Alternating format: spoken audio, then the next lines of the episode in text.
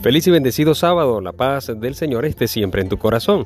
Vamos a comenzar en el nombre del Padre y del Hijo y del Espíritu Santo. Amén. Del Evangelio según San Lucas, capítulo 11, versículos del 27 al 28. En aquel tiempo, mientras Jesús hablaba a la gente, una mujer de entre el gentío, levantando la voz, le dijo, Bienaventurado el vientre que te llevó y los pechos que te criaron.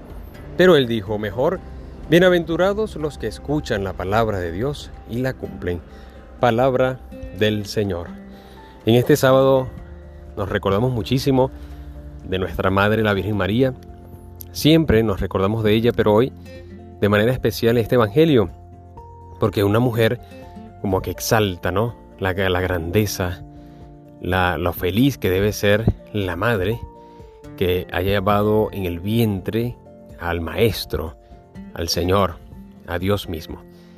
Y Él, el Señor, nos lleva a reconocer que bienaventurado o bienaventurada nuestra Madre la Virgen María no solamente porque ha llevado a, Cristo en su vientre, sino que ha escuchado la palabra de Dios y la ha cumplido, la ha puesto en práctica.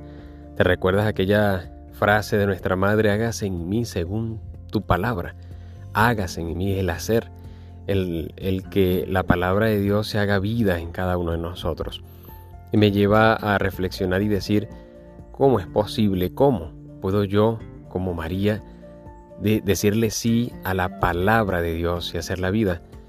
Con su presencia, con la compañía, no alejarnos, no apartarnos de Jesús, como lo hizo con los discípulos. Fíjate que, que los discípulos no entendían muchas cosas que decía el Señor, pero estaban con Él y el mismo Jesús les dijo, cuando venga el Paráclito, cuando venga el Espíritu de Dios, el Espíritu del Señor, el Espíritu Santo, pues allí se les va a revelar y van a entender muchas cosas.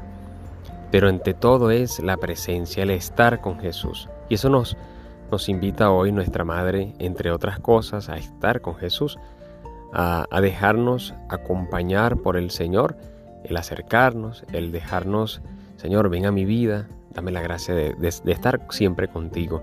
Es que esta frase del Padre Pío también resuena mucho. Quédate, Señor, conmigo. Es pedirle con mucha fe, con mucha insistencia a Dios, Señor, quédate, porque estando contigo es que tu palabra, tú mismo, te haces eh, presente en mi vida.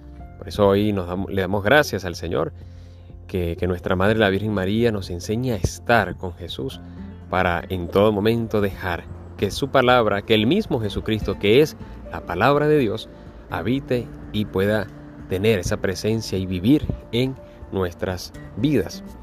Que el Señor te bendiga y te guarde en el nombre del Padre y del Hijo y del Espíritu Santo. Amén. Recuerda, órate en fe y escucha que el Señor ya te está hablando.